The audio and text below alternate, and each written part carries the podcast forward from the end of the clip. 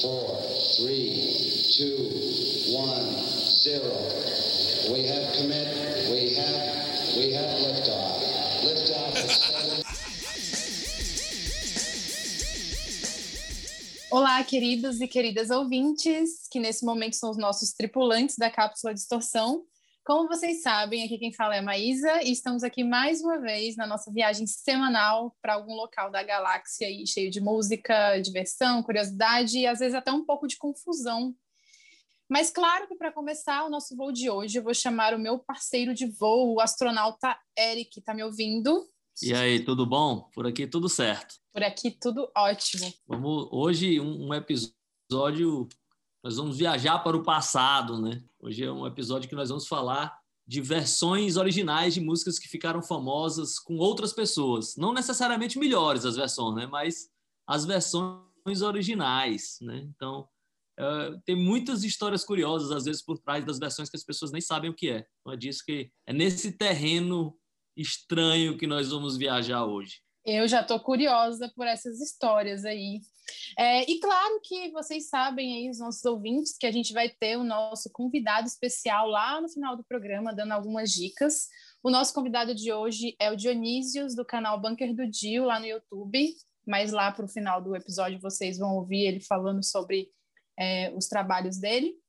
Enfim, já estamos ansiosos para esse voo. Só que antes a gente tem que ir sempre para as nossas novidades da semana, ou até uns comentários aleatórios, né? Como foi semana passada. Vamos ver o que vai ser essa semana.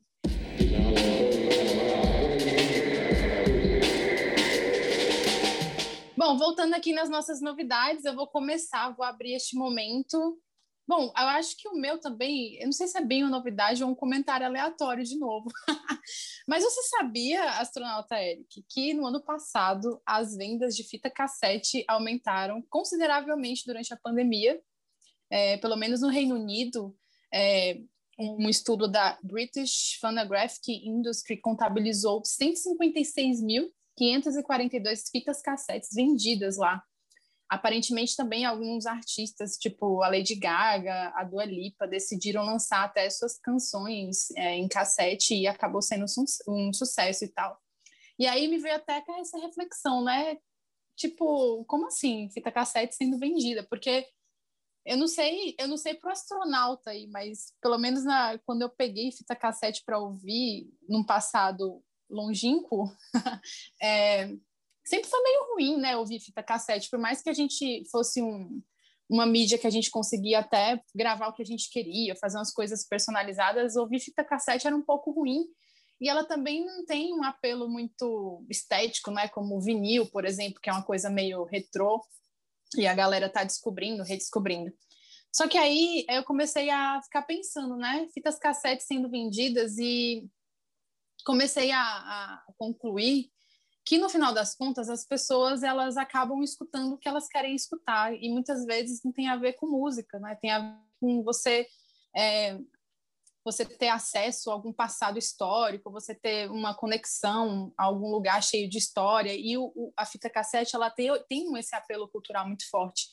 Nesse ano, eu acho, em março, foi em março, é, nesse mês de março, o criador da fita cassete, ele faleceu, né, que é o Lou Ottens, e ele também comentou essa notícia, ele disse que não entendia como as fitas cassetes estavam sendo vendidas, que, enfim, para você escutar música, o, o, som do CD, por exemplo, é muito melhor, mas que existe esse elemento, né? No final das contas, as pessoas elas querem escutar o que elas querem escutar, e muitas vezes é, tem a ver com isso, né? Com um apelo cultural, social, e escutar música tem um lance profundamente social, não é só você escutar um som que saia com qualidade e tudo mais. Então, fiquei aí com reflexiva com, com muitas fitas cassetes sendo vendidas.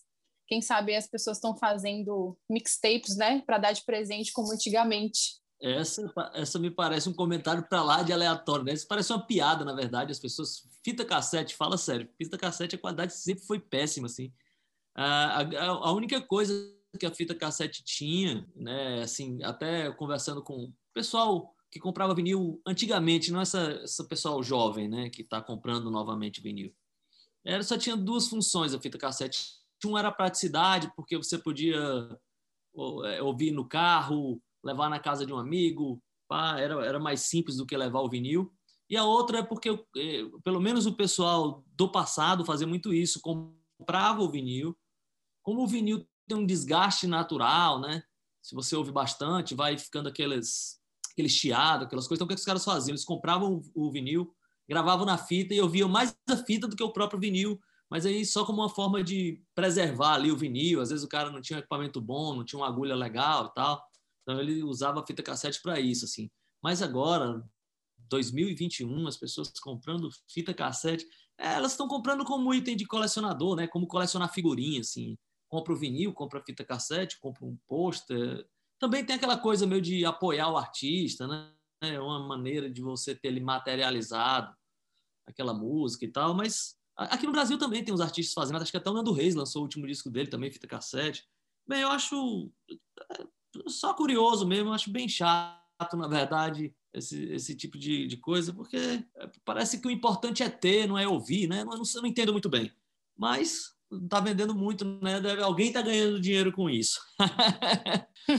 eu vou para as minhas news. Também tá esse, esse, esse período aqui de todo mundo quarentenado, mas assim, a gente está tá vivendo uma quarentena, assim, essa coisa, esse medo aqui no Brasil, né?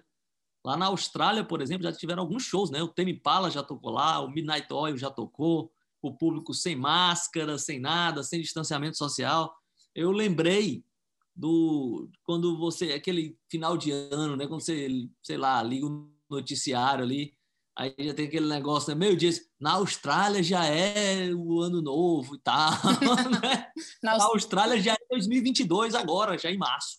Né? Na Austrália já acabou abril, no caso, agora. Né? né? A Austrália já está em 2022 e nós ainda estamos aqui, né? Um carro sem pegar no tranco. Mas, assim, falou na, da, falei da Austrália porque o, o, o Tame Impala vai fazer aí um, uma live, né? Uma, uma, apresentação para a TV tocando o seu primeiro disco na sequência e completo, o Inner Speaker, dia 21 de abril. Eles vão fazer essa apresentação. Deve ser legal, né? Eles tocaram esse disco todo, um baita disco, eu acho, a estreia do, do Impala. E uma outra novidade foi o My Bloody Valentine, que fez aí, botou nas redes sociais, né, uma certa expectativa do que era que ia acontecer tal. Não, o anúncio não dizia muita coisa, mas eles assinaram com o selo Domino e vão lançar, estão lançando o seu catálogo inteiro pela Domino. E aí tá saindo o vinil, CD novamente, e também e, e nas, nos streams, né? Porque no começo teve, saíram dos streams, agora tá a discografia completa também no, nos streamings. E um detalhe que pouca gente eu vi noticiando isso é porque eles têm um contrato assinado com dois discos com a Domino, que eles já estão fazendo esses discos. A Belinda Butcher, que é da banda, ela, ela deu uma entrevista falando que um dos discos é mais, digamos assim, caloroso, um disco mais quente e harmônico, e um segundo disco mais experimental. Mas o My Buddy Valentine tem aquela coisa de passar anos fazendo um disco, ela diz que quer completar, quer lançar, quer, espera que esses discos saiam antes dela completar 70 anos de idade. Ela acha que talvez até o fim de 2020 esses discos saiam. E aí, My Bloody Valentine é daquelas ali que mora no coração. Vamos esperar que, esse, que esses discos realmente saiam, que venham tão bons quanto, quanto, desculpa, quanto todos que já vieram até hoje ao mundo pelas mãos do Kevin Shields. É isso aí, eu fiquei muito feliz, acordei já com essa notícia do My Bloody Valentine de volta aos streamings e o anúncio aí com a parceria com a Domino. Vamos esperar, muito feliz mesmo, essa é uma boa notícia. É isso aí.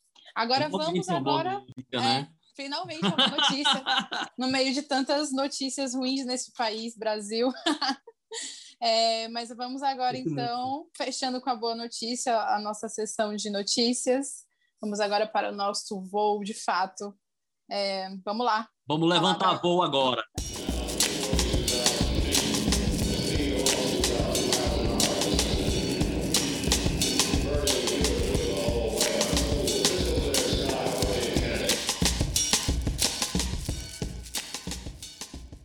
Então vamos lá, vamos aqui falar de músicas que foram é, coveradas, né? Não vou falar essa, esse, esse verbo, não, mas músicas que foram lançadas por outros artistas, outras bandas e, na verdade, são versões, cover, né, de músicas é, de outros intérpretes, outros compositores. E eu vou começar aqui abrindo com uma música que eu acho que hoje em dia todo mundo sabe de quem é, mas na época, quando ela foi lançada, ficava uma dúvida, né? A galera não sabia e muito por conta de um fenômeno que essa banda representou, que é a The Man Who Sold the World, do, do, que na verdade é uma música do David Bowie, só que aí o Nirvana gravou lá no disco Unplugged, né? Spoken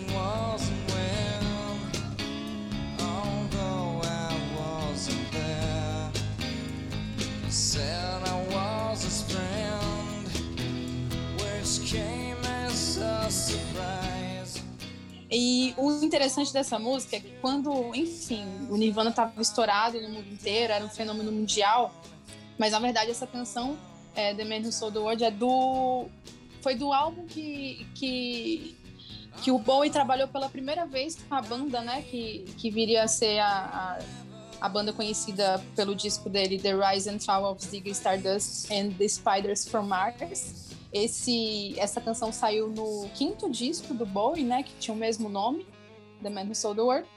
E o David Bowie teve até umas colaborações, né, nesse disco de composições com com, com o Mick Ronson, o Tony Visconti, que na verdade conta a história que praticamente a banda fez o disco sozinho, né? O David Bowie ficava só deitado lá no sofá com a esposa dele, concordando ou discordando das coisas que os caras faziam.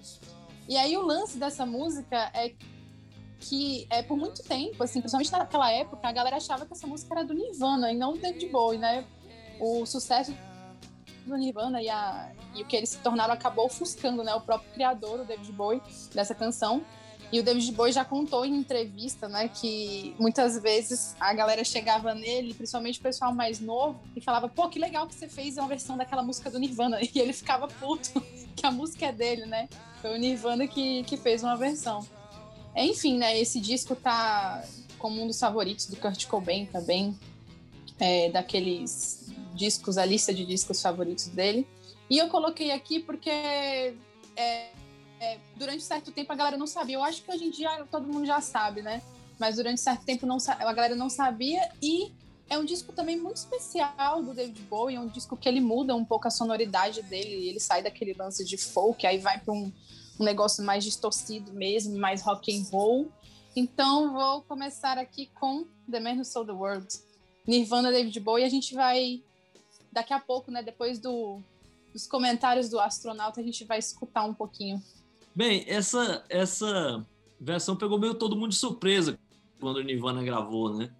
Porque não parecia assim ser do universo ali do, do Cobain, mas ele era um fã do Bowie também.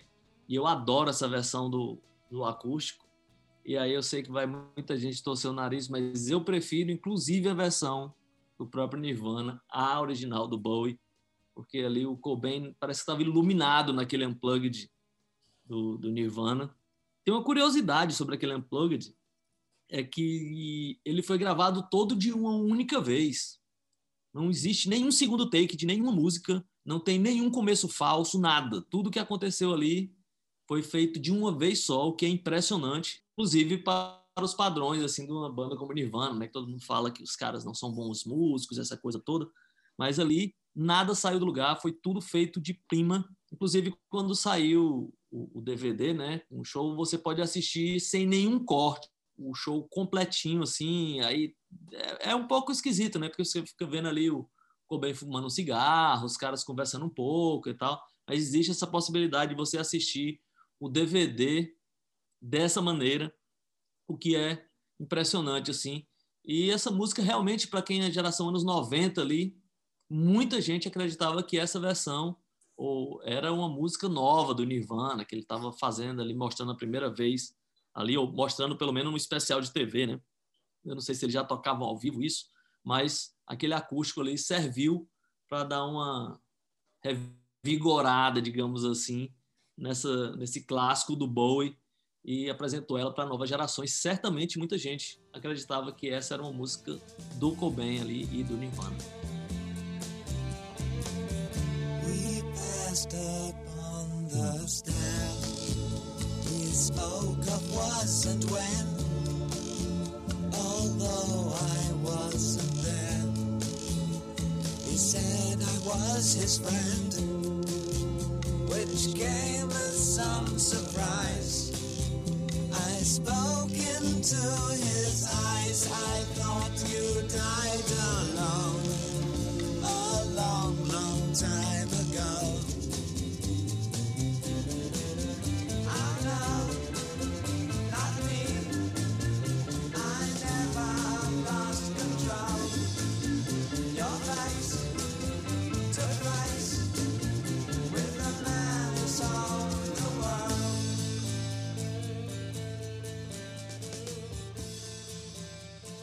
De volta, mas continuando no espaço, né? Porque essa música é uma música espacial aí do Bowie, sobretudo na versão dele, né? Porque a do Cobain não tem muito essa, essa abordagem.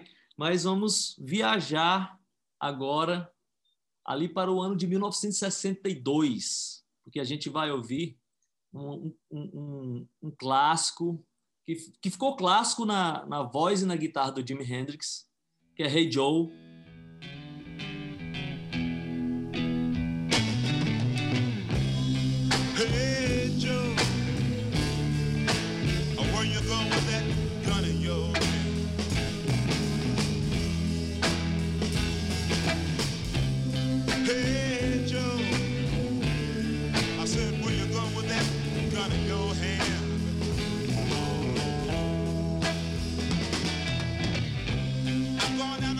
Aí tem uma historinha muito interessante ali em torno disso. Aqui no Brasil ficou muito conhecido também como uma, uma, uma versão lá do Rapa, né? Que tem a bela construção Também morre quem atira.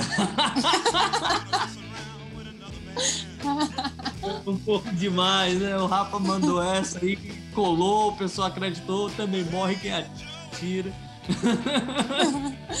e alguns confundem, confunde morre e dia, também conheço gente que mandava aí. É isso aí.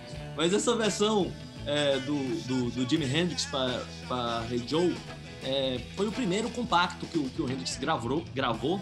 É, uma curiosidade, assim, hoje né, ela aparece ali em todos os discos e tal, mas essa, essa música ela nem apareceu na, na versão inglesa do, do primeiro disco do, do Jimi Hendrix, You Experience. Essa música nem aparece, ela tinha saído lá como um compacto na Inglaterra e ela não aparecia na versão original lançada na Inglaterra. Ela apareceu na versão americana né, do, do, disco, lá na faixa 3 e tal. Quando saiu em CD ficou um pouco diferente, Alguns, algumas edições colocavam essa música é, na abertura, como um primeiro compacto ali, então tem toda essa historinha, mas essa é uma história é curiosa, porque é um cover de um cara chamado Billy Roberts. Só que ninguém sabe se essa música é dele de verdade. É, ele, ele lutou ali pelos créditos dessa música, né? ele, ele registrou a música em 1962, mas tem umas pessoas ali que dizem que era de um amigo próximo dele, um cara chamado Dino Valente, que era um amigo íntimo ali, e ele talvez tenha ali passado a mão na composição do cara. E tem várias histórias, porque tem uma. Em 1953 já tinha uma canção com o mesmo nome, é, tem uma, can... uma canção tradicional ali do século XX chamada Little Sad. Se você ouvir, tem uma, uma temática ali bem parecida com o Hey Joe. E tem também uma versão de uma garota chamada Naila Horn, chamada Please Don't Go Town. É, não, Please Don't Go, Please Don't Go to Town.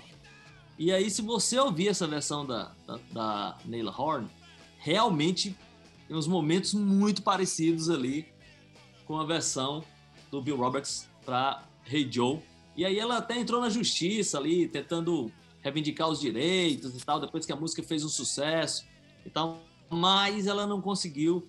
O Bill Roberts terminou conseguindo ali a ficar com os direitos da música Hey Joe, mas também não foi um grande sucesso. Tiveram outras gravações, talvez até com mais sucesso do que a própria versão dele, mas ela ficou mesmo imortalizada ali com o Jimi Hendrix, que foi o grande impacto né, de ter o Jimi Hendrix como um artista novo e fazendo o que fazia com a guitarra e transformando a música realmente um clássico absoluto, uma música que tem uma letra estranhíssima, né? Assim, sobretudo pro dia de hoje, o cara dá um tiro na namorada e, foge, e tenta fugir e foge pro México.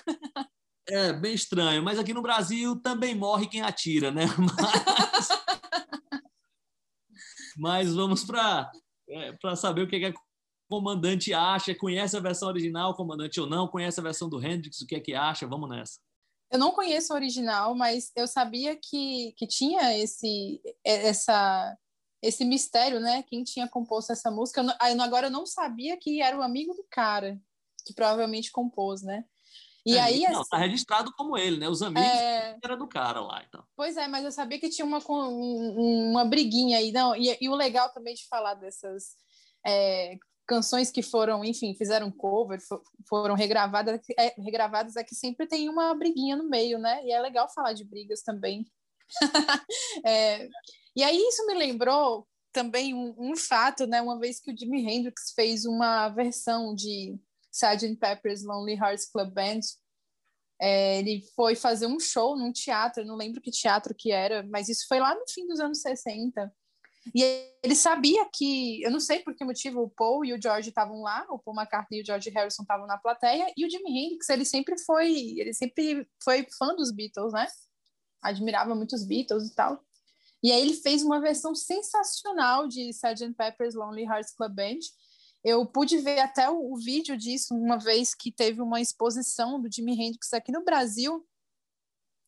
E aí teve uma exposição com vários artigos dele, vídeos, a guitarra de fogo lá de Monterrey, um monte de coisa assim legal do, do Jimi Hendrix. E aí tinha esse vídeo lá do, dessa versão dele que ficou simplesmente maravilhosa, sensacional. Ele era é outro cara assim na história da música que é diferenciado, assim que só, enfim, só de você ver lá o cara tocando já é muito foda. Mas é isso aí, e eu gosto muito da versão Hey Joe, a versão dele, né? Música muito, muito Mesmo, foda, né? é, porque a, a original eu não conheço, mas eu sabia que tinha essa, essa, esse mistério aí de quem compôs, só que eu não sabia que era o amigo do cara, provavelmente, mas aí o cara levou o crédito, né, no final das contas. E é, É. isso, é, vamos aí ouvir, então? É, A versão original? ainda tem um Ah. detalhe. é, nessa pesquisa eu ainda consegui ver que eu consegui ouvir. Tem a versão demo ainda, que ainda é mais roots ainda, antes da gravação original, pelo próprio Bill Roberts. Mas vamos ouvir Bill Roberts lá em 1962, tocando Hey Joe.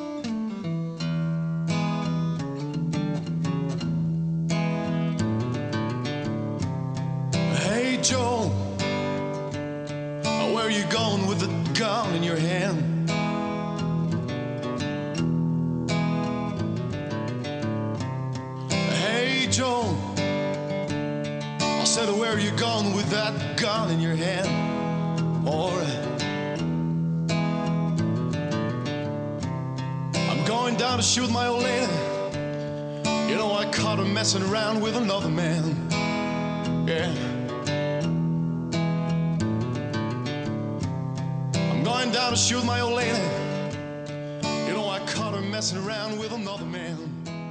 Voltando aqui, depois dessa viagenzinha Hey Joe, é, lá em 62, a versão original, vou aqui falar de uma, de uma música que, que fizeram um cover e que, assim, algumas pessoas não sabem e eu até fui descobrir meio, meio tarde, né? Não meio tarde, né? Faz tempo que eu sei, mas é, eu acho que eu poderia ter descoberto antes, que é a Twist and Shout dos Beatles, né?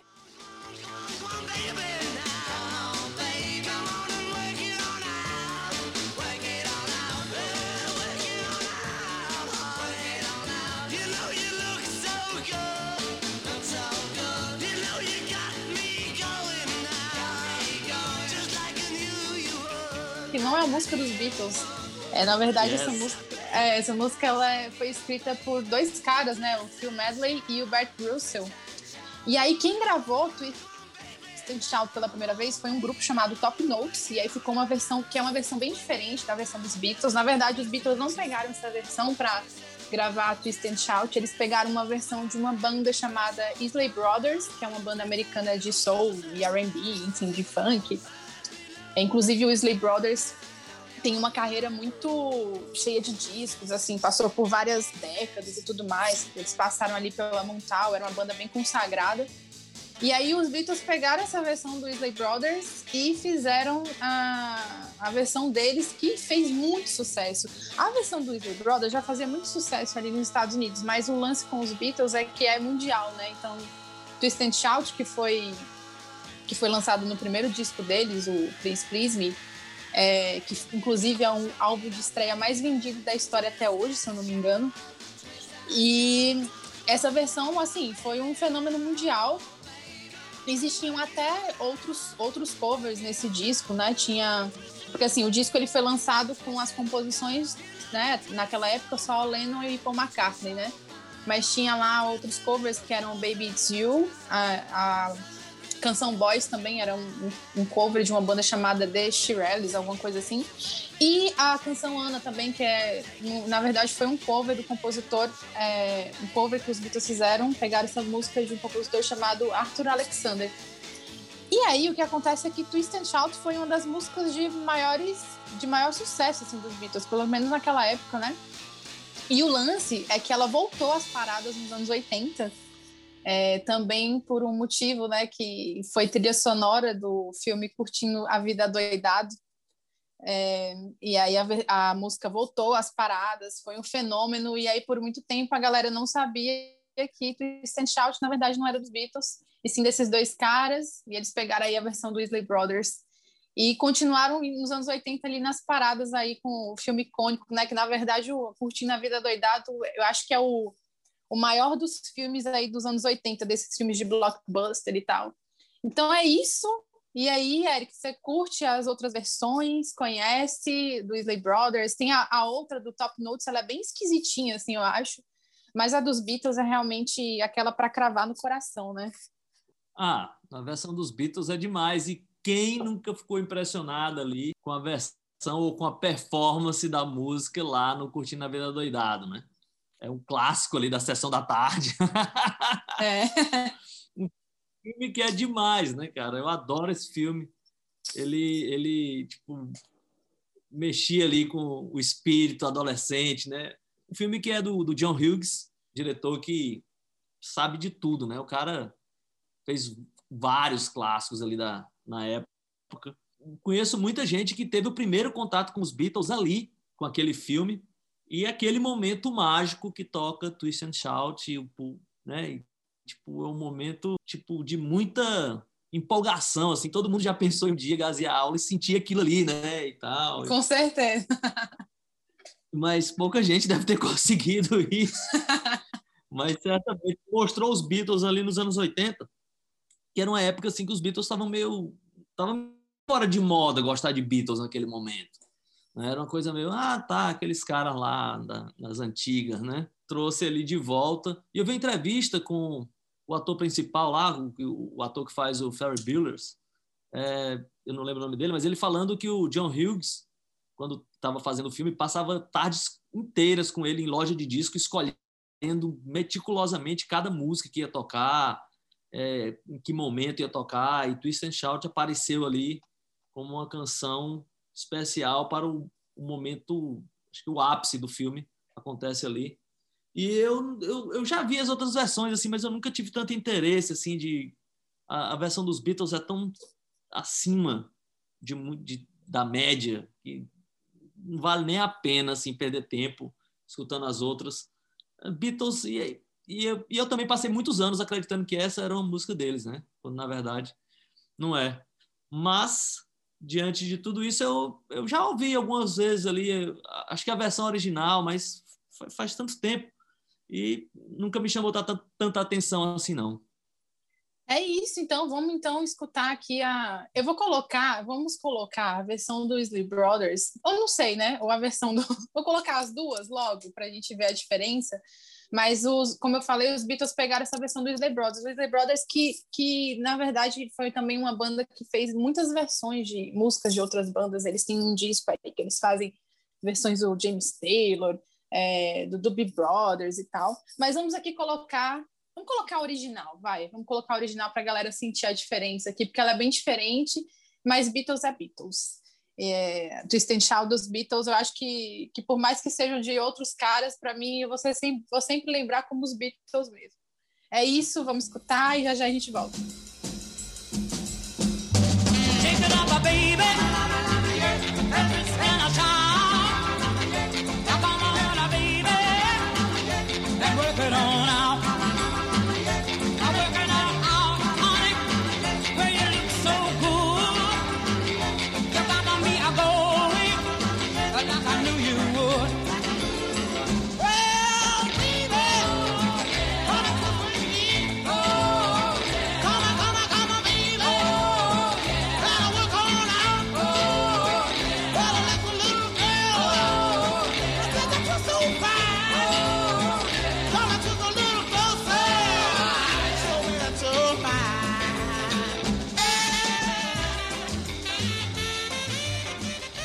Dessa volta aí às origens, aí, as influências dos Beatles, imagina.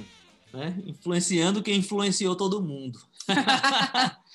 Vamos agora ali para o comecinho dos anos 60 para uma música que ficou famosa na voz do Ed Vedder, que é Last Kiss. She's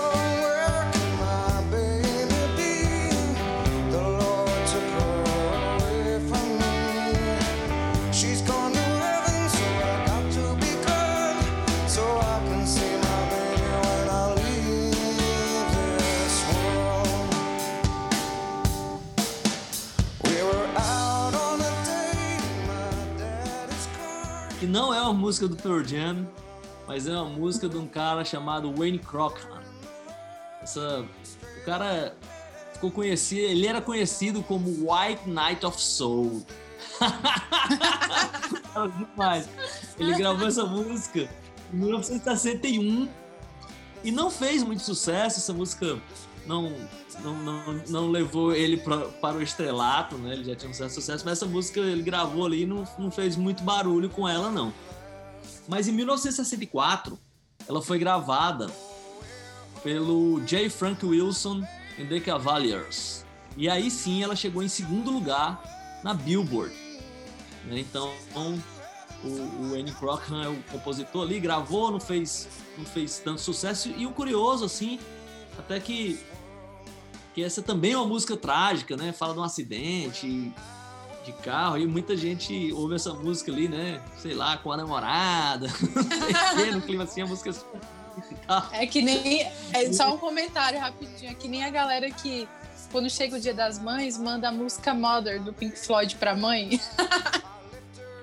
que é uma coisa assim que é. Não, aí é demais, né? completamente problemática.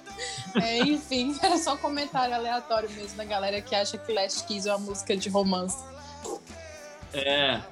E aí existe uma certa polêmica do que foi, sobre o que acidente teria sido. Mas é uma história muito longa pra gente abordar aqui. O certo é que, é que ela é sobre um acidente de carro e uma tragédia, na verdade, né? Em 64 ela foi sucesso com o J. Frank Wilson e The Cavaliers. Mas o Pearl Jam, ela- ele, ele começou a tocar essa música ali, o, o Ed Vedder meio que convenceu a banda a fazer umas, a tocar ao vivo e tal. E, mas a banda, ok. E aí, no ano de 98, não sei se vocês sabem, o, o, o Pearl Jam tem um, ele tem um, um fã-clube bem forte, assim, bem organizado e tal, bem estruturado, que é o Ten Club.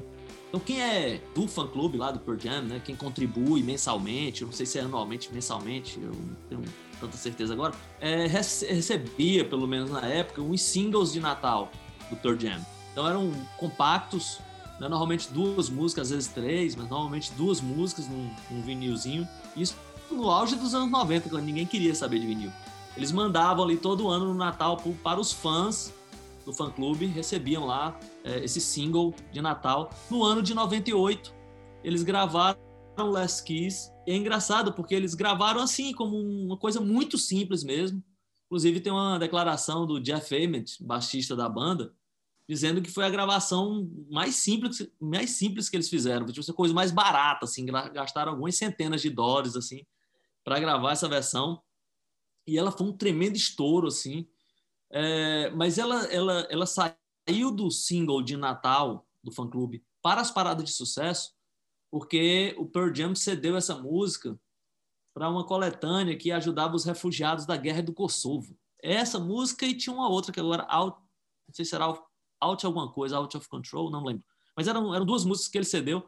E aí a música foi para primeiro lugar em vários lugares do mundo, assim, na Austrália, Islândia, Estados Unidos. Foi muito, a banda fez muito sucesso com Last Kiss e pouca gente sabe que essa música é lá do ano de 61, de um cara que era mais famosamente conhecido como White Knight of Soul. é demais. Ed Crockham. Ou Wayne Crockham, desculpa. A comandante, ela gosta de Last Kiss na versão do Jam, na versão original, não gosta de nenhuma. Eu conheço umas pessoas que acham meloso demais, assim. Ah, eu acho, assim, eu, eu, eu, não, não sei, não saco a versão original. Eu saco que eles fizeram, né? Não sei se é bem um cover, uma releitura da canção, porque eu não nunca escutei a original, não. Mas eu, eu gosto, né? Que eu, eu gosto dessa música, acho ela uma boa música, só que ela já tocou muito, né? Acho que é por isso que a galera pega um pouco de, de enjoo, enfim. Inclusive, eu tenho uma história com essa música, né? Que foi a minha primeira música que eu toquei no violão. Eu acho que qualquer pessoa que aprendeu a tocar violão, eh, eu acho que era essa e Come As You Were, não sei, do Nirvana, alguma coisa nesse sentido. Mas foi a primeira música que eu toquei no violão, e isso não quer dizer que eu sei tocar violão, não sei. Talvez eu sei tocar essa música e mais outras cinco. Mas é isso. é, então eu escutei ela bastante, né? Principalmente quando eu tive que tocar e treinar Last Kiss do, do Pearl Jam no violão. Mas é isso, vamos então escutar aí a, a versão original. Vamos para a versão original de 1961. Mas assim, só para complementar, esse no, no show é um momento muito especial, assim, às vezes que ele toca ali Last Kiss, o público fica enlouquecido. É um grande um momento, um dos pontos altos assim do show do Pearl Jam, certamente esse cover. E vamos lá, vamos para a versão original lá do Wayne Crockham. Well, my baby be? The Lord took her away from me. She's gone to heaven, so I got to be good. So I can see my baby when I leave this world. We were out on a date in my daddy's car. We hadn't driven very far. When there in the road, straight ahead, a car was stalled, the engine was dead. I couldn't stop, so I swerved to the right. I'll never forget the sound at night, the crying tires, the busting glass, the painful scream that I heard last. Well, where, oh, where can my baby be? Voltando aqui para a minha terceira escolha é, deste momento, vou falar de uma música que eu adoro, de uma banda que eu adoro, que é, é a canção The Tide is High, do Blondie.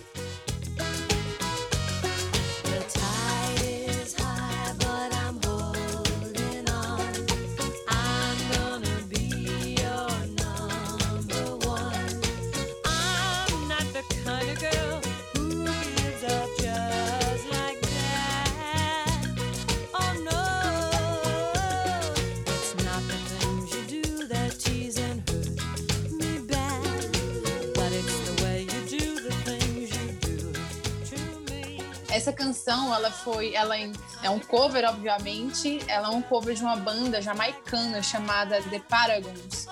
E a, a- o Blondie pegou essa música, né, fez a, a sua própria versão e lançou num álbum muito especial, que é o Auto American.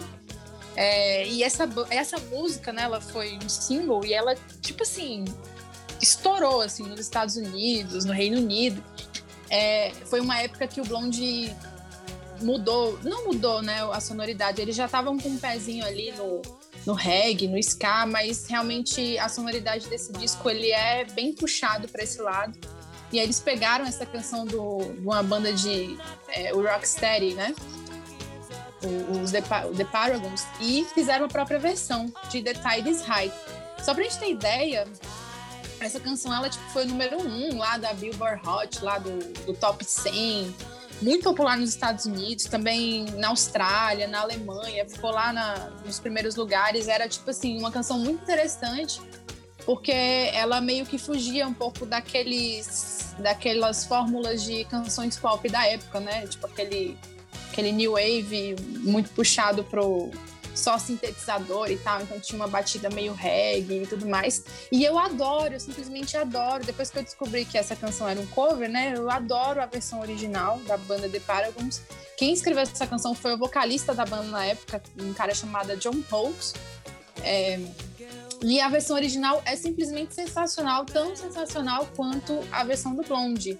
Inclusive, só falando de novo do Alto American, desse, desse disco, do Blonde, né? É, esse disco tem outras canções que, que marcaram né, a cultura pop, enfim. Que foi a, uma das canções foi o Rapture. Essa canção foi, o, foi a primeira vez que, que vocais de rap, né, conseguiram, porque no meio dessa canção tem um, uma parte assim meio hip hop. Foi a primeira vez que uma canção de hip hop, que tinha hip hop no meio, atingiu as paradas musicais, apareceu o clipe na MTV. As pessoas dizem, né, que foi o primeiro clipe meio que de hip hop aparecer na MTV, então foi um momento muito marcante do Blonde na cultura pop e essa canção é sensacional, as duas versões. Mas eu, por mais que eu goste, do, goste assim do, do Blonde, eu acho acho que a versão original é muito legal, assim. E essa banda, por mais que também não tenha muita coisa dela na internet, né? É difícil achar, porque essa, a versão original é de 67 e o Blonde regravou em 80, né? Que foi quando o Alt American foi lançado. Então tem muita coisa, né? ainda mais de uma banda que não é tão conhecida de, desse meio do, do do, do reggae, do rocksteady. Mas, só pra dizer que adoro as duas versões. E você conhece, Eric? Conhece a versão da Blonde ou essa outra versão aí que é original? Curte, não curte, enfim. Não, a versão original eu não conheço. Da Blonde eu não lembro, então essa foi boa pra mim. Pois tá aí, né? É, Uma coisa pra gente um dia escutar. É, não, certamente vai entrar na lista. Mas é, é curioso, assim, quando você já gosta bastante de uma canção e você vai ouvir a versão original e ela supera a que você conhecia, né? Então você ganha um presente duplo, né? Né? Não Ah, é sempre que isso acontece, mas quando acontece é sensacional, assim. Com certeza, e foi isso que aconteceu. Agora, assim, a versão original, ela é, ela é daquele jeito, né? A gravação dela é sujinha, né? Mas ela é muito boa, assim. E essa banda, assim, é uma banda que, pelo pouco que eu escutei, depois que eu descobri que eles fizeram o cover da, da banda, pô, a banda é sensacional, assim, a banda muito legal, muito inventiva. Eu acho essa cena, assim, eu acho que o que o Blonde fez também naquela época, por mais que eles já tiveram nas, tivessem nas paradas de sucesso, eles tinham muita, muita criatividade na hora de compor as canções, assim, para ser uma banda que virou, assim, popular, né? Então, fica aí, vamos escutar então a versão original de The Tide is High.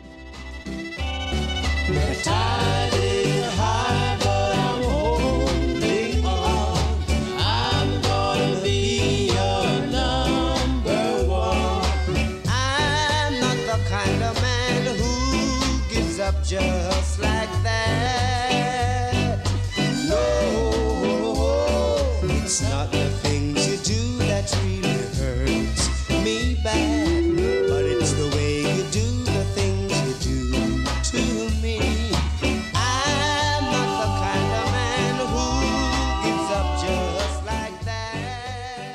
Estamos de volta depois dessa viagem ali pela Jamaica. Vamos ali para a Inglaterra, porque a gente vai ouvir daqui a pouco um tema que ficou muito famoso com os Rolling Stones, que é a música Time is on My Side. Is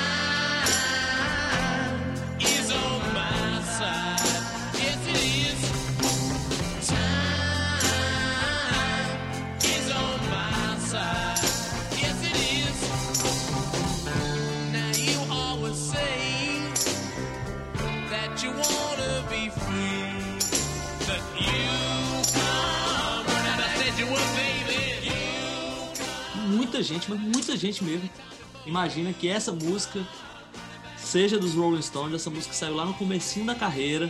Ela ficou meio escondida ali por um tempo, mas é uma, uma música que sempre está no repertório dos Stones. E agora eu, eu lembrei, mas eu não pesquisei nada sobre isso. Tinha um filme, né, que, que usava essa música como tema, é, que era é uma história. Vou tentar descrever rapidamente que é uma história de um, é- é um demônio que ocupa o corpo das pessoas e ele, e ele passa de um corpo para outro com, um toque, né? Se ele tocava numa pessoa. Só que esse, o demônio ele era encantado com essa música. Então, a maneira que as pessoas tinham de saber se aquele corpo estava ocupado pelo demônio é quando a pessoa estava cantando essa música, ou assoviando, coisas do tipo. Esse, mas é um filme muito legal, assim. E aí ele ficava o tempo todo voltando em Times on My Side. E essa música, os Stones gravaram ali. Os Stones gravaram essa música duas vezes, o que é muito curioso.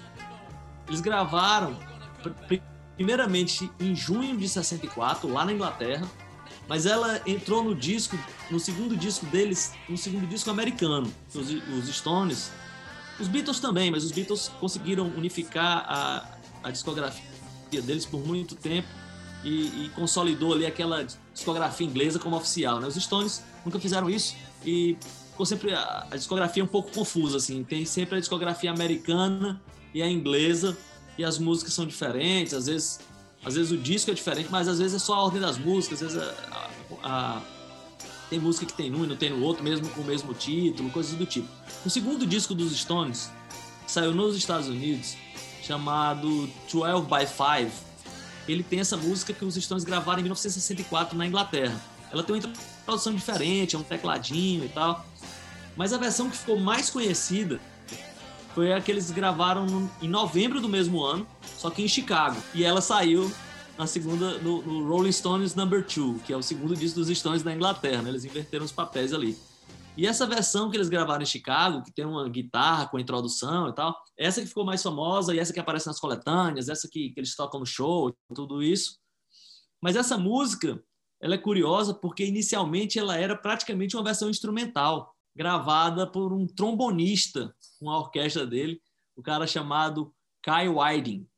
Ele, em 1964, ele gravou essa música, ele é um trombonista ali meio de jazz, meio big band, assim, mas ele estava querendo ali uma coisa um pouco mais comercial para sua carreira. Procurou ali os produtores, tal, queria fazer uma coisa mais assim, e aí eles conseguiram ler essa música com uma música um pouco mais melódica para ele gravar em 64.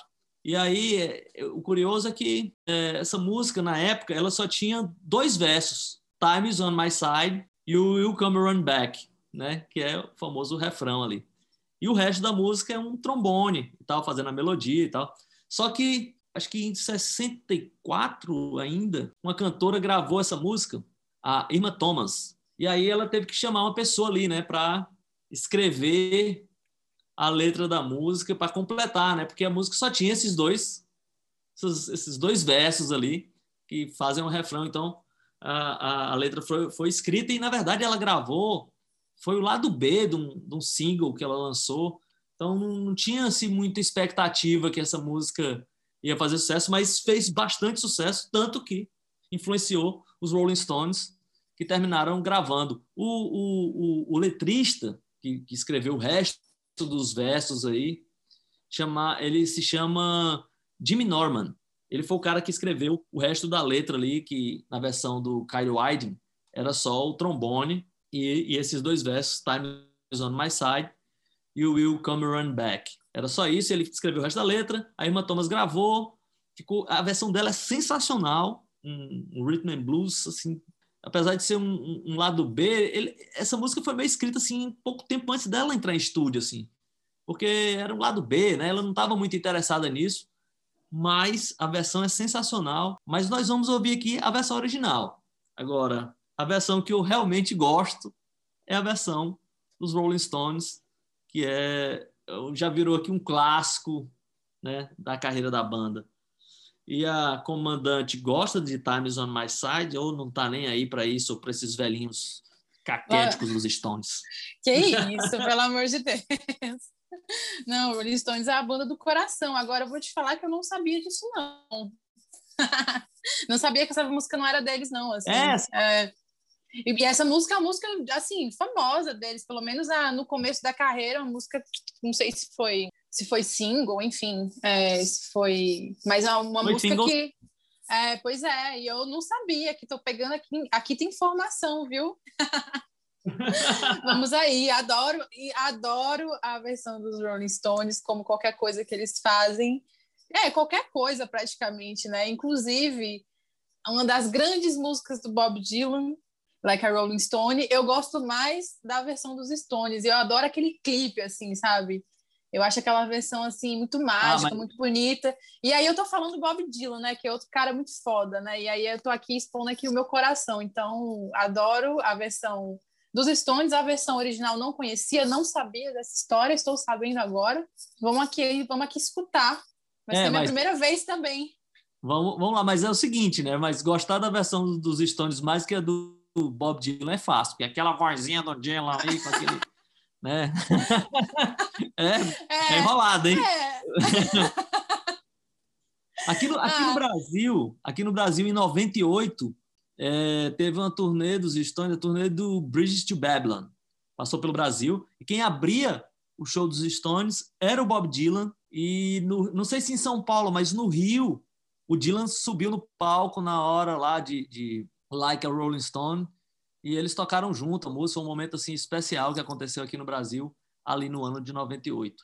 Mas vamos lá, vamos, vamos para a versão lá original de Time is on My Side.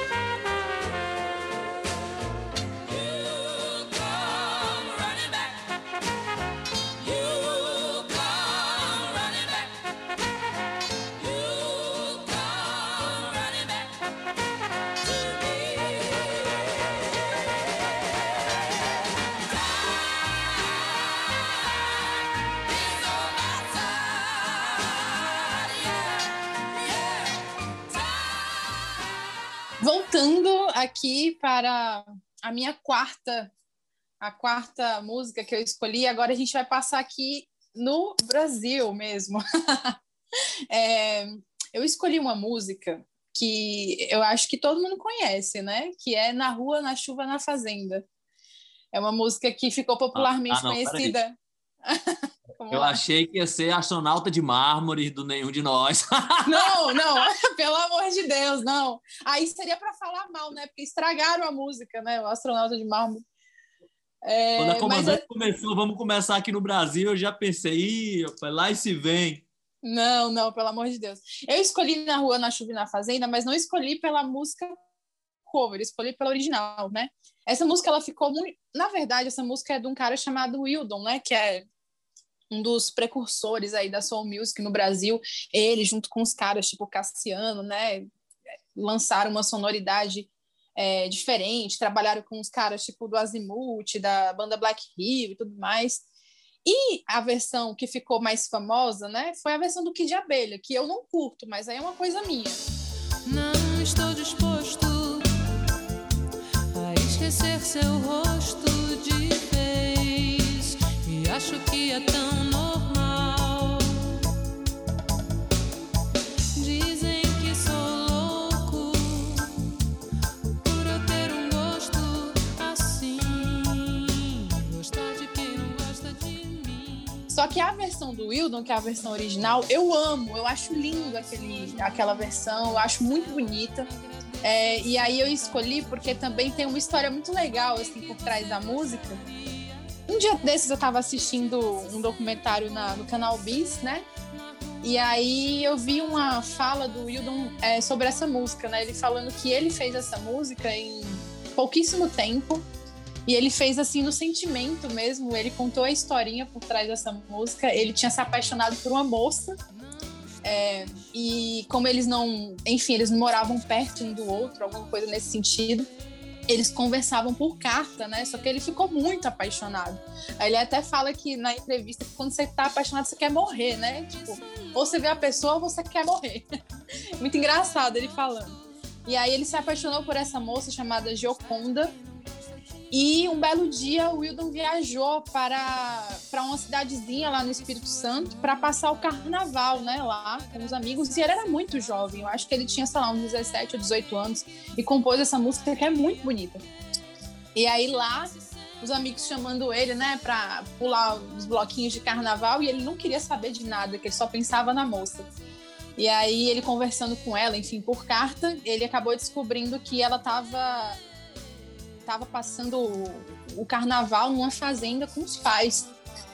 E aí veio toda a inspiração, né, para ele compor a música e tudo mais. E aí ficou uma música linda, eu acho uma música muito bonita, assim, da música popular brasileira. Quando ele foi gravar essa música, o, o Wildon, ele nunca foi. Ele era um cara que ele era mais produtor, né, compositor, e outros intérpretes gravavam a música dele. Quando ele foi gravar essa música, era para outro cara gravar, que eu não sei em quem é, só que o cara não foi. E ele tava louco para gravar música, ele foi lá ele mesmo e, e gravou com a banda Azimuth, né? E é engraçado que durante quando você quando a gente escuta a música tem um tchu churu tchu, né? E aí ele falou que quem que ele pediu para uma americana que estava lá no estúdio fazer esse tchu churu tchu e ficou um tchu churu tchu meio americanizado e tal, que ele achou demais. Enfim, aí chegou lá nos anos acho que aí depois, né, nos anos 80, nos anos 90, ah, o Jorge Israel do Kid Abelha conheceu o Wildon pela rádio e o Jorge, naquela época, ele diz né, que estava ouvindo muito reggae e queria fazer umas coisas diferentes. Aí pegaram a música do Wildon, que é uma música, tipo, é praticamente uma. É o que a gente chama de MPB, né? Eles fizeram uma versão reggae da música e, de novo, a música fez muito sucesso, porque quando o Wildon lançou essa música, a gravadora não, não deu muita atenção, assim, comercialmente falando, só que as rádios tocaram muito. O que aconteceu foi que depois o Wildon ficou meio esquecido, assim, na música brasileira, e aí veio o Kid de Abelha e gravou essa canção. Fez muito sucesso o Kid de Abelha com essa canção. Inclusive, lá na entrevista, o Jorge Israel, que é o, o- um dos integrantes do Kid de Abelha, disse que é um momento muito especial no show, enfim, que todo mundo... Aquele momento, assim, de catarse total, assim, sabe? De todo mundo participar do show. Inclusive, eles chamam o Wildon para tocar de vez em quando. Mas eu não gosto da versão do Kid Abelha, eu gosto da versão com da versão original mesmo. E escolhi porque eu acho uma música muito bonita, assim, muito simples, muito bonita, muito verdadeira. É, E aí tem até só mais uma historinha para finalizar. O Wildon conta que quando ele encontrou Chico Buarque, Chico Buarque apresentou é, o Wildon para esposa dele na época, que era a Marieta Severo, a, a atriz, né? E disse assim: Olha aqui, esse foi o cara que compôs a nossa música, né? O Wildon ficou todo orgulhoso, falando: Pô, o Chico Buarque falou que era a música dele com a mulher dele. Aí deu que, que a moça que era a musa inspiradora da canção acabou não ficando com ele, eles acabaram se distanciando, o Wildon se casou, teve filho. Aí ele fala, né, que foi mais um amor platônico mesmo, não aconteceu nada, mas que a mulher dele tem até hoje muitos ciúmes dessa história. E quando o Wildon conta essa história aí em alguma entrevista, ela fica muito ciumenta e tal, mas gerou aí uma canção muito bonita que eu gosto muito. E gosto muito do Wildon também, ele tem músicas muito bonitas. é, e é isso. Você curte, Érica, a, a versão do, do Wildon dessa canção? Esse é um hino né, da, da música brasileira. É, perguntar se eu gosto da versão do Wildon é, é a única que dá para gostar, né? Vamos... Não, eu, eu gosto sim. Esse disco que tem essa música é um clássico, né? Da, da, É, da discografia dele, que não é uma discografia muito longa, mas que tem esse disco aí que é um clássico. Ele que é ali dos percussores ali do, da Soul Music brasileira, junto com o Tim Maia, galera que fez aí essa, essa primeira onda de, de, de black music no Brasil. E ele era um compositor de mão cheia, né? Tem várias músicas dele ali que o Tim Maia gravou, né? Mas esse disco em especial, o Hildon, eu acho muito legal. E tem essa música que realmente fez muito su- sucesso com o Kid de Abelha. Eu acho que eu conheci essa música com o Kid de Abelha. E aí depois foi que eu vinha saber lá. Eu- depois eu conheci o disco e estava lá, e o disco inteiro eu acho muito legal. Eu acho esse disco muito bom. A capa, tudo é muito interessante. É uma cena aqui no Brasil que ninguém dá tanto valor, né? Assim, parece que os caras tem, tem um monte de gente legal, né? Tem o Carlos da Fé, tem o Cassiano, tem um monte de gente que fez muita música legal ali nos anos 70, essa onda black music aí. E desses aí, quem o grande destaque realmente assim de sucesso foi o Tim Maia, mas esses caras também lançaram ótimos discos como esse que tem essa música. O nome, o nome do disco é esse ou não? Ou é, é o mesmo nome. É o mesmo nome. Na Rua, É. na Chuva, na Fazenda. É, esse disco é muito legal. Escapa É lindo, é lindo. Tipo, Aí tá é um lance meio, meio rural, assim, a capa e tal. É, não, esse disco é muito legal. Como vários outros aí desses autores que eu já falei, mas essa versão é realmente sensacional, assim. Então vamos a ela, né? Não estou disposto a esquecer seu rosto de vez. E acho é tão normal. Dizem que sou louco por eu ter um gosto assim. Gostar de quem não gosta de mim. Jogue suas mãos para o céu e agradeça se acaso tiver alguém que você gostaria que estivesse sempre com você na rua, na chuva, na fazenda ou numa casinha de saber. De volta depois desse clássico aí do soul music brasileiro, né? Vamos direto para os Estados Unidos com uma música que ficou famosíssima na voz do Johnny Cash. I hurt myself today to see if I still feel. I focus on the pain, the only thing that's real. The needle tears a hole, the old familiar sting. Mas que essa, esse é um caso curioso porque ela também era famosa na sua versão original, mas ela ganhou um ar completamente diferente quando o Johnny Cash gravou. Eu tô falando de Hurt, do Nine Inch Nails, que é uma música que foi lançada em 1994, um segundo disco dele, chamado The Dyward Spiral. E esse disco é sensacional, é, é um disco controverso, um disco pesadão e tal, e ele encerra com essa música chamada Hurt.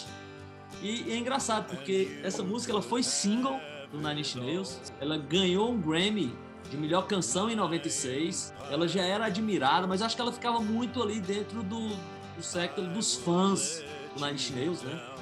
Os fãs de, de rock, assim, mais. Porque o Nine naquela época era uma coisa mais pesada, né? Então. E, e uma outra curiosidade também é que em 95 o, o Nine Inch Nails abria uma turnê do Bowie, uma turnê chamada, acho que é Dissonance, uma coisa assim. E, e, o- e o Bowie subia no palco nesse momento da música Hurt para fazer ali um dueto com o Trent Reznor, que é a cabeça por trás ali do Nine Inch Nails. Quando foi em 2002, o, o- o Johnny Cash estava gravando aqueles discos lá naquela série American, que era uma série de discos produzidos pelo Rick Rubin, trouxe meio Johnny Cash de volta, né? Ele já estava ali na idade avançada e tal, tava até meio esquecido mesmo, é, até depois que, que o artista faz sucesso novamente, né? Que ele volta às paradas, é, é difícil imaginar que em algum momento ele está esquecido, mas naquele momento ele estava, estava meio no ostracismo, digamos assim. O Rick Rubin trouxe ele de volta, produziu uma série de discos com ele. E os discos são incríveis, assim, ele gravando um monte de gente interessante, fazendo cover de um monte de coisa legal. E dentro dessas covers estava Hurt, do Nine Nails.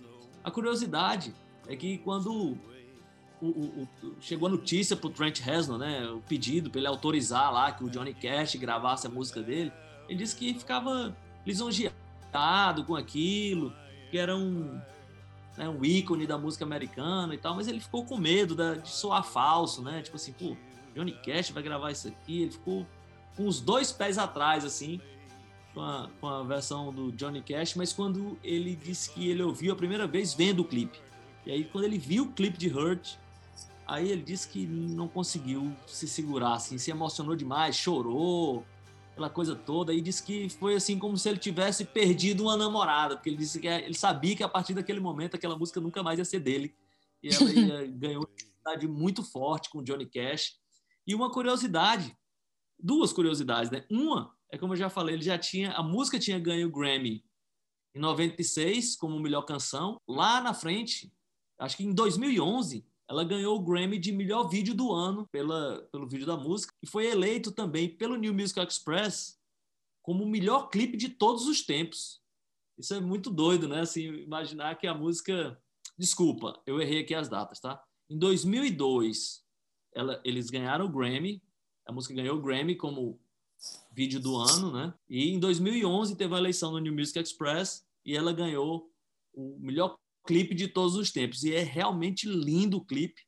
É meio que uma despedida ali, né? O cara também uma lembrança da esposa que tinha acabado de falecer.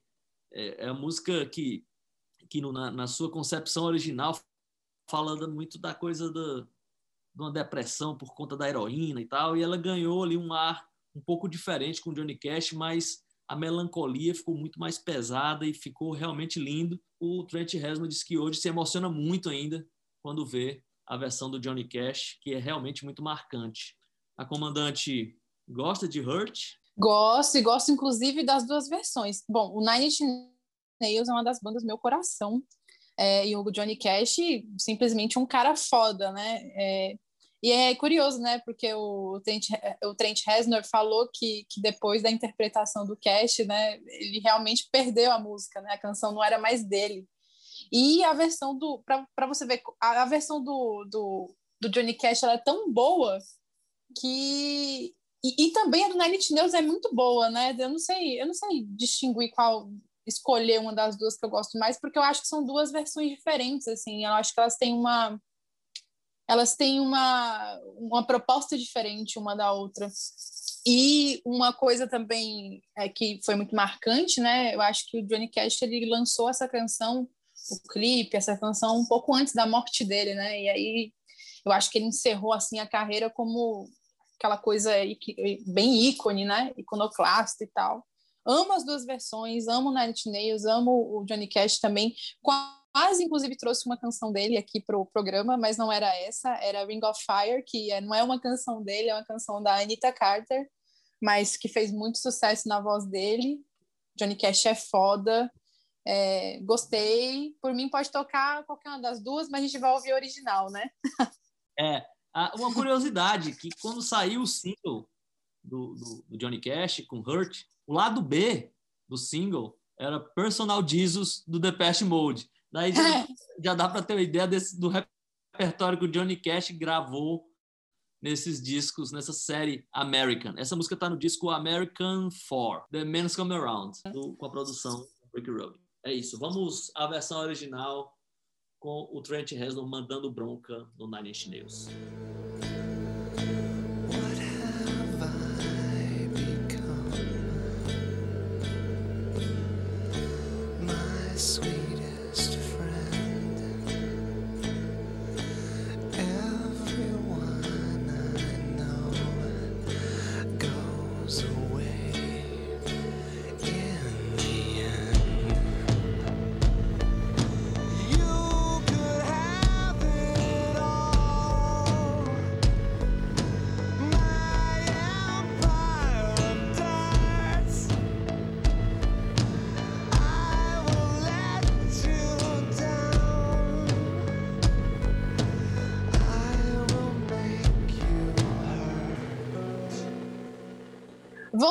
Aqui já para o final do nosso voo, infelizmente, é, para a tristeza de todos nós, de quem está ouvindo.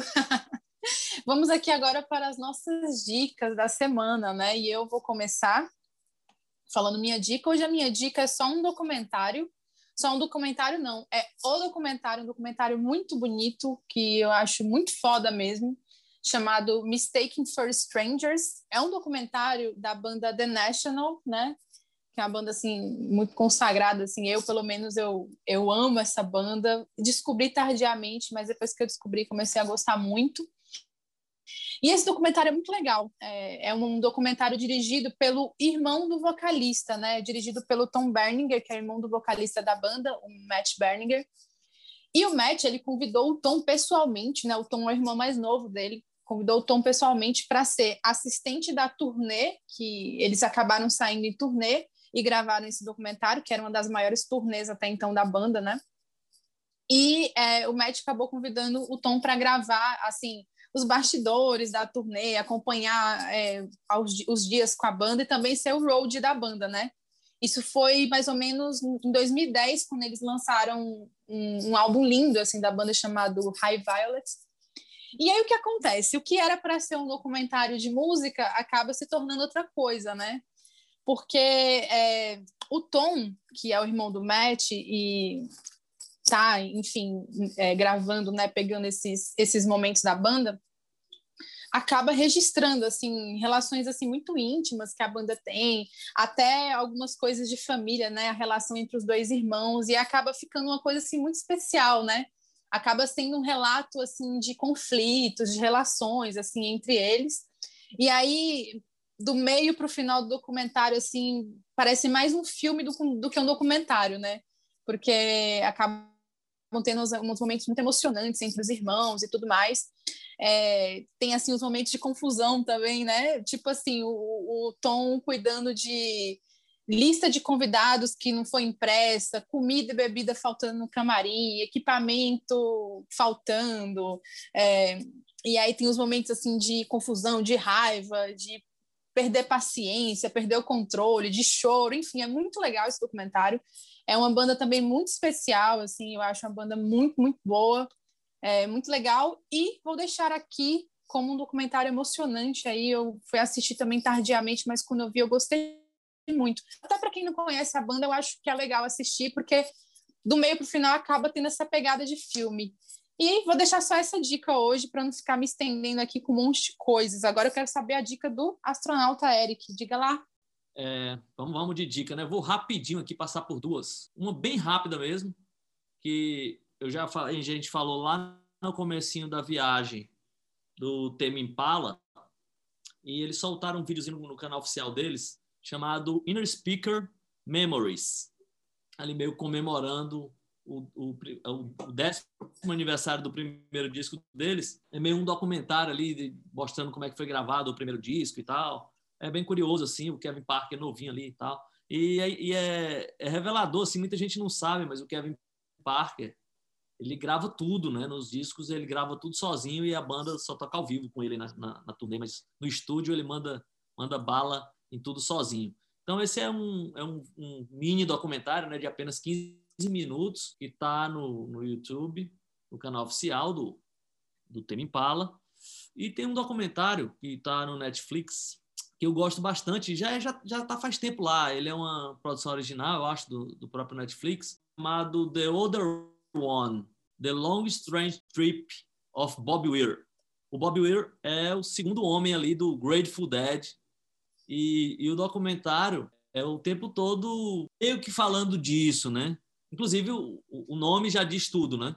The Other One, né? Tipo o outro cara e tal. Ele sempre foi meio ali o segundo homem da banda do Grateful Dead, que tinha ali o, o Jerry Garcia como grande figura, né? O cara que era a cabeça ali dos anos 60 psicodélico nos Estados Unidos e tal. E é muito interessante ver como o Bob Weir é um cara que ele não, não, não, ficava na banda, meio, não tinha uma briga de egos ali com o Jerry Garcia, ele entendia muito bem o papel dele, sabia da importância também. Mas tinha um detalhe, né? ele era o único cara bonitão da banda. Os caras tudo meio, né? Jerry Garcia não dá para ser assim um rockstar, né? Então ele era o cara que pegava as gatas também tem esse lado, né? ele não era o mais famoso, mas ele era o cara que pegava as gatas e tal. E aí mostra muito da São Francisco dos anos 60, do movimento hippie, da famosa esquina ali de São Francisco, onde começou o movimento hippie. Vai, ele volta na casa lá, né, que, era, que é conhecida como Dead House. Assim, ele volta lá, mas é curioso, porque tem, tem família morando hoje lá, né? Então ele só fica mostrando assim e tal, uma casa normal. Inclusive, quem vai em São Francisco pode ir lá e tal, mas passa por esse mesmo problema, fica só lá na porta, assim. Deve ser um pouco curioso para quem mora naquela casa, né? Porque fica um monte de maluco na porta assim, e na calçada tem vários desenhos, assim, do, umas pichações do Jerry Garcia e tal, uma coisa assim, umas, várias homenagens, porque o Grateful Dead é uma banda gigante em São Francisco, né? Lá, muita cidade meio que ainda respira essa coisa ali da, daquela aura, a aura do Grateful Dead. É, eu fui lá algumas vezes na frente da casa, tiro uma foto e vai embora, né? mas é interessante porque ali eles moraram poucos meses naquela casa, mas foi muito simbólico e mostra um monte de outras coisas ali da carreira do Grateful Dead e da posição do Bob Weir ali frente a banda e da importância dele, de como eles avançaram ali nos anos 60 nos Estados Unidos. É essa a minha dica principal. A primeira dica é um videozinho rápido lá do Tame Impala, E agora vamos convidado especial, é isso? É isso, vamos para o nosso convidado especial. Hoje a gente vai chamar aqui o Dionísios, do canal Bunker do Dio, para dar umas dicas aí do que ele anda lendo, ouvindo e assistindo. Então vamos lá ouvir as dicas do Dio. Oi para vocês aí do podcast Distorção, esse programa que tem o comando do Eric e da Maísa. E aqui é o Dionísios do Bunker do Jill. E eu queria passar para vocês, como pedido aí pelo pessoal, três dicas do que eu ando lendo, ouvindo e assistindo. É, lendo, eu, como o programa é sobre música, né? Acho que é legal manter aí o clima musical de vocês. Então, vou indicar duas coisas que eu li esses dias e muito boas, muito legais. O primeiro é a adaptação que o P. Craig Russell fez para o Anel do Nibelungo, do Richard Wagner. Então, o P. Craig Russell, um dos grandes mestres da nona arte aí, ele adaptou as óperas do Wagner para os quadrinhos e ficou assim sensacional para quem conhece muito bem a, as óperas como eu, que eu sou meio viciadão assim, é, você parece que você vai lendo o gibi e ouvindo as músicas, e para quem não conhece, é uma excelente introdução. O outro livro que eu queria indicar para vocês é Music: A Subversive History, do Ted Gioia. É, foi lançado no ano passado, infelizmente não tem em português ainda, mas é um baita livro para quem é apaixonado por música, é uma interpretação antropológica, quase mitológica até, é, da história da música, sensacional, vale muito a pena. É, o que eu ando assistindo, esses dias eu terminei de assistir uma série é, que está inclusive no Amazon Prime, então dá para todo mundo ver por aí, que é The Americans, é, criada pelo Joey Weisberg, que acompanha a vida de dois espiões soviéticos nos Estados Unidos nos anos 80. É muito boa, muito legal e para quem gosta assim de uma nostalgia misturada com um thriller de suspense, vale muito a pena. E por fim, para finalizar, ouvindo, eu tô ouvindo é, o disco novo da Lana Del Rey, é, o Chemtrails e tal, e por aí vai, que tem um nome longo, não vou usar dizer o nome aqui para não engasgar. É, o Chemtrails, eu sou muito fã da Lana Del Rey, eu gosto pra caramba assim, do trabalho dela, acho que é por trás de uma certa aura meio que as pessoas às vezes consideram meio simplista. É, ela tem muita coisa legal, assim, em especial é, as letras dela são muito boas e ela tem uma, é, uma ideia de trabalhar as letras se encaixando meio numa tradição poética americana tal, então eu acho isso muito fascinante. E também o Carnage, que é o último disco do Nick Cave, é, que também é, dispensa apresentações. Eu só digo para vocês, deem o play, é isso. Então, muito obrigado aí para Maísa e para o Eric por terem me convidado para fazer essa pequena inserção aqui no programa. E sigam em frente. Muito rock and roll para vocês. Um abraço. Voltamos aqui. Gente, é, foi muito legal esse episódio. Queria muito agradecer o Dionísio pela participação aqui no nosso sétimo voo. Só reforçando que o Dionísio faz um trabalho muito massa, muito legal no YouTube. É, ele tem um canal sobre cultura e aí ele trata de política também, de filosofia, outros temas. E é um canal assim que tem uns temas que não é mais do mesmo, assim, são as coisas bem selecionadas e bem bem bacanas mesmo. Ele também está sempre ativo lá no Twitter, sempre comentando assim é, notícias culturais, coisas que a gente quer saber. E no Instagram ele também faz umas resenhas bem legais assim de algumas obras. E aí tudo relacionado com quadrinho, com música, com livros, principalmente. É, tudo de interessante está por lá. Então, a gente fica muito feliz com a sua participação, Gil. Muito obrigada por estar aqui. E queria agradecer também os nossos ouvintes, queridos ouvintes, que viram, viram, acabam virando nossa tripulação nesse voo. E, é claro, agradecer sempre meu parceiro de voo, o astronauta Eric, que faz aqui é, a gente chegar lá no alto aqui da, da, do espaço. Então é isso. Vou deixar aqui meu beijo, meu abraço e até a próxima semana, né, Eric? É isso aí, foi demais hoje, hein? Muitas histórias, algumas tretas, mas vamos reservar um episódio só para as tretas. Outro dia desse a gente vai falar aqui só de tretas. Então é isso. Peixe vendido, câmbio desligo.